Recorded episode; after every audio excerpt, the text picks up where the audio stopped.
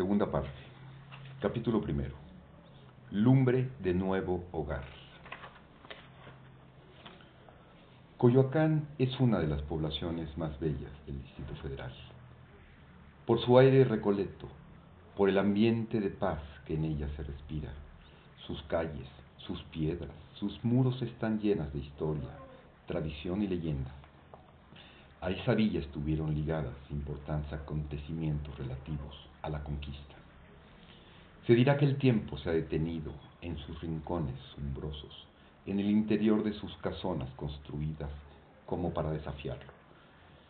Casas en las que parece cuajar en piedra la unidad solidaria de las familias mexicanas, donde la cuidadosa preparación de la vida interior de la familia parece tener uno de sus recursos más bellos y amplios. Caminando por algunas de sus calles que conservan el suelo empedrado con adoquines, se figura uno de pronto que oye resonar sobre estos las espuelas de los conquistadores o los cascos de sus caballos. La Coyoacán colonial fue planificada por don Hernando de Cortés, y acaso conserve aún las líneas generales de su traza.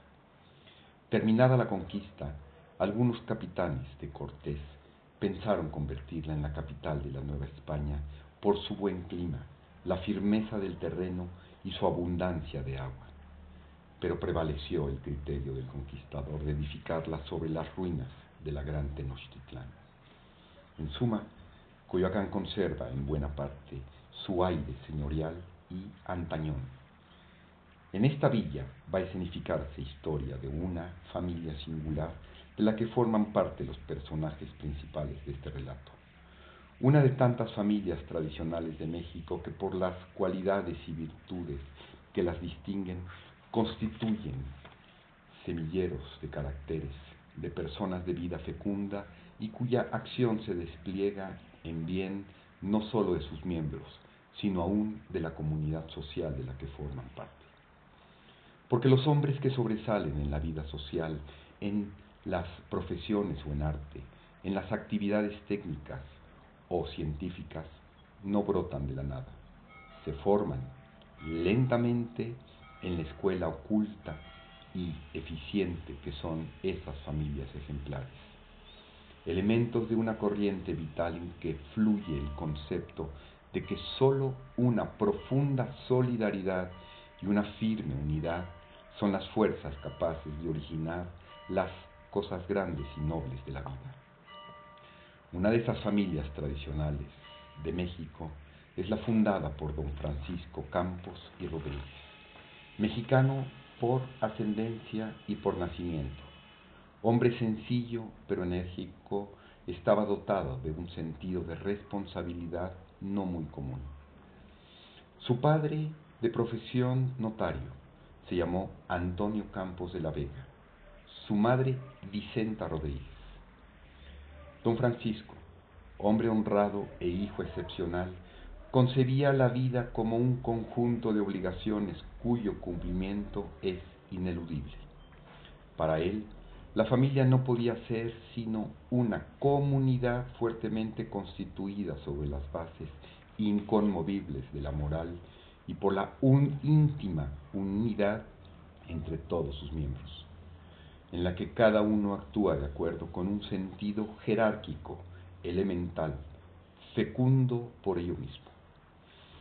Si don Francisco era a la vez un hombre bondadoso y un carácter recio, doña Dolores Domínguez, su esposo, era un espíritu maternal en plenitud, inteligente y sensible, con profunda intuición del bien que podía brindarse al prójimo, particularmente en las condiciones difíciles y dolorosas de la existencia, con una enorme dulzura y una perenne capacidad de comprensión de las necesidades ajenas. Poseía junto con las anteriores cualidades un grado muy elevado de equilibrada dignidad en medio de su humilde existir. De esta suerte, supo abarcar en todas sus facetas la vida de su esposo y de sus hijos, así como formar la conciencia y el corazón de estos últimos, que no fueron pocos. En cuanto a don Francisco, desde muy pequeño tuvo que enfrentarse con los más duros problemas de la vida. Su madre había quedado viuda cuando él cumplió seis años de edad. Vivía, vivían en la ciudad de Toluca en condiciones de miseria extrema. Para sostener a sus hijos Francisco y seis hermanos mayores que él, cosía ropa destinada a los soldados ropa llamada de munición. Para ayudar a su madre, y cuando no había cumplido aún diez años, Francisco fabricaba judas de cartón remojado con una mezcla de cola. Él mismo vendía por las calles esas figuras. También trabajó como ayudante de imprenta, donde por dorar lomos de los libros, recibía un salario de seis centavos diariamente. Posteriormente entró al servicio de un emigrado francés que radicaba en la Ciudad de México. Esto lo ayudó a hacer su instrucción primaria y el primer año de preparatoria en una época en que no existían las escuelas secundarias y de la primaria se pasaba directamente a cursar bachillerato. Su protector le enseñó el idioma francés que el joven Francisco llegó a dominar. En la práctica de su trabajo, adquirió la preparación necesaria que, andando el tiempo, le permitió entrar como contador privado en algunas negociaciones, entre ellas el Zafiro, tienda de ropa ubicada en la antigua calle de Plateros, hoy Avenida Madero de la capital de la República. Y un día, siguiendo el camino normal del humano acontecer, el hombre forjado que era ya Francisco, no obstante su juventud, pensó fundar un nuevo hogar, almáciga de hijos y de futuro encarnado en ellos. Para realizarlo contaba con la amada ideal. Como sucede en algunas ocasiones, providencialmente le fue puesta en su camino llevó la suerte de encontrar a una mujer excepcional. Pero don Francisco solo decidió crear su propia familia, cuando comprendió que podía hacerlo, sin mengua de la ayuda maternal que brindaba a su madre. Conviene anotar que el hecho de que, para atender a las curaciones que ella requería, debido a un padecimiento óptico muy molesto y doloroso, pestañas enterradas en el globo del ojo, iba semanariamente a Toluca, donde la señora residía. Viajes que don Francisco realizaba con toda regularidad y solicitud, con la ternura que a su madre profesaba. Cinco años duró su noviazgo, poético y transparente como los noviazgos de antaño, y que le dio alas para ascender muy alto en el horizonte de los afectos familiares con la mujer que había de completar su persona al fundirse en su destino. Cuando el 8 de septiembre de 1895 celebraron su boda, ella tenía 23 años, quien iba a convertirse en, en su esposo y compañero para toda su vida, 26. Su matrimonio se efectuó en el añoso templo de San Pablo de la capital de México y fue bendecido para que fructificara ampliamente en hijos y en virtudes. Doña Dolores procedía de la provincia, que es venero inagotable de energías y de tradición familiar. Vio la luz primera en la señorial ciudad de Querétaro, cuna de almas próceres. De allá vino para crear una nueva familia con un hombre cabal de corazón generoso, don Francisco Campos y Rodríguez. Aquel matrimonio vivió 20 años en la capital de la República, hasta avanzada ya la contienda que estalló en 1910. Fueron esos años duros y amargos, pródigos en zozobra y angustias, en trabajos y miseria. Y los retoños comenzaron a brotar en el juvenil árbol frondoso. Llegó primero Ana María, luego Raúl, muerto apenas, asomada, a lo asomado a la vida. Después vinieron otro Raúl, Raúl Campos y Domínguez, que vive, y Germán, Marta, Isabel, David, María Antonieta, Francisco, Arturo y Dolores, por su orden de nacimiento. Entre los dos últimos hubo un niño más que murió de tosferina cuando contaba un año y medio de edad. La fecundidad es galardón y timbre de orgullo de las familias bien constituidas. Con notorios sacrificios, don Francisco pudo adquirir una casa. Posteriormente la vendió para comprar un negocio en las calles de Tacuba, en la Ciudad de México, la tienda denominada La Norma, que atendió hasta 1911, año en que se vio obligado a liquidar el negocio en vista de las dificultades que se originaban en las críticas circunstancias por las que atravesaba el país a causa de la revolución.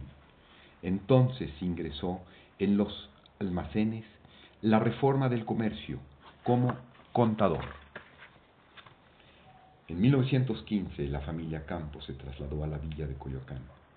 Para instalar a su esposa y a sus hijos, don Francisco adquirió una casa, una casa a plazos, los que iba pagando a costa de innumerables privaciones. Un día, Ana María, la mayor de todos los hijos, recibió una herencia de una tía suya, una alhaja valiosa, reliquia de familia. Anita la cedió para ser vendida y su producto aplicado al pago de la deuda que por la casa gravitaba sobre su padre. El sentido de solidaridad familiar iba fructificando. La lucha armada que ensombrecía los cielos de México ensangrentaba la patria y disgregaba a los hombres. Tenía por fuerza que producir miseria en los hogares, no tan solo humildes, sino también de la clase media y no pocos de las capas altas de la población y el hogar de don Francisco no constituyó ninguna excepción. Pronto empezaron a hacerse sentir en él la necesidad y los apuros económicos. Con tal motivo, el ejemplo y las enseñanzas de don Francisco y de su esposa nuevamente se pusieron en relieve. Raúl y Germán, los hijos mayores, comprendieron que eran los indicados para ayudar a sus padres con la carga y arrimaron el hombro. En el año 1916, ambos hacían instalaciones eléctricas, trabajo cuya remuneración vino a fortalecer un poco la magra economía familiar. Dos años antes, habían ingresado en la Escuela Nacional de Artes y Oficios. Don Francisco pensaba, y su pensamiento era acertado, que con un oficio nadie padece hambre y necesidad. Por eso procuró que sus hijos antes que otra cosa aprendieran Entre las instalaciones que ejecutaban Raúl y Germán, tuvieron que hacer la del único cine que entonces existía en Coyoacán, el Empire. Pero sus propietarios no pudieron cubrirles el pago de lo previamente convenido por su trabajo. Entonces les propusieron los hermanos Campos que en compensación se encargaran de explotar el cine. Como acostumbraban hacer sistemáticamente en la familia, cuando había que tomar una determinación de trascendencia, Raúl y Germán pusieron a su padre al tanto de la propuesta. Don Francisco discutió con su esposa y con ellos la conveniencia de constituir la primera asociación familiar, con objeto de sacarle rendimiento al cine, habiendo coincidido todos en que era factible como negocio. El cine fue inaugurado con el nombre de Cuauhtémoc, a su gestión del señor Campos. Este se dejó influir por una leyenda que conocía y que identificaba el lugar ocupado por el salón con el mismo probablemente en que se dio tormento al último emperador de los aztecas. Don Francisco se encargó de la administración del cine. Raúl y Germán, turnándose, operaban el proyector de películas un aparato anticuado que era preciso hacer funcionar mediante una manivela todo el tiempo que duraba la proyección. Y tenían que resistir un calor muy intenso en la pequeña caseta cerrada donde se encontraba instalado el proyector. Para cumplir con este deber, ambos jóvenes se vieron obligados con frecuencia a faltar a sus clases.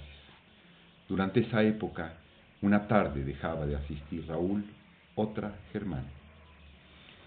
La casa distribuidora Germán Camus y compañía alquilaba las películas a los señores Campos.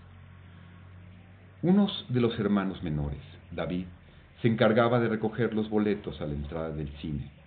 Posteriormente, cuando David hubo muerto, en dicho menester lo sustituyó Francisco, Ana María y Marta, bajo la atingente dirección de su madre, tuvieron a su cuidado la dulcería del negocio. En la vida de la familia Campos, durante esa época de prueba, merece especial mención la actitud extraordinaria que asumió doña Lolita como esposa y como madre. Su fina intuición, su gran sentido de cooperación, su decisión y energía se revelaban en todos sus actos. Y estas cualidades las puso al servicio de sus seres queridos, tanto para consolidar el primer negocio colectivo en que participó la familia unificada, un verdadero ideal para el matrimonio Campos Domínguez, como para afianzar la unidad misma de la familia. Don Francisco y doña Lolita vivían atentos al sentido de solidaridad que sus hijos iban adquiriendo y que, con su ejemplo y, consejos, poco a poco las incidencias y los actos de la convivencia cotidiana les iban afianzando. La rectitud, el buen comportamiento y el don de gentes constituyeron así un legado importantísimo para sus hijos. Cualidades que ellos capitalizaron no sólo durante la explotación del cine en los años 1916 y 1925, sino posteriormente en los negocios y actividades industriales que ocuparon a los hermanos Campos y que de modo eficaz e indudable han contribuido a su éxito. Las bases de tal éxito, tanto en la vida profesional como en la de familia, es indiscutible que fueron puestas desde aquella lejana época por mil motivos inolvidables para la familia Campos. Lo que se ha relatado en el presente capítulo constituye, en cierto modo, la etapa más importante en la trayectoria de la familia Campos. En lo humano, eso creó las raíces no sólo de la futura actividad industrial de los hermanos Raúl, Germán, Francisco y Arturo Campos, sino de cada uno de los nuevos árboles que son las familias fundadas, conservadas y perfeccionadas por todos los hijos de las esposas ejemplares que fueron don Francisco Campos Rodríguez y doña Dolores Domínguez de Campos. Su figura moral y su recuerdo amable han presidido siempre todo acontecimiento, fausto o infausto, en su existencia. No solo no han muerto del todo, sino que siguen viviendo a través de ellos espiritualmente.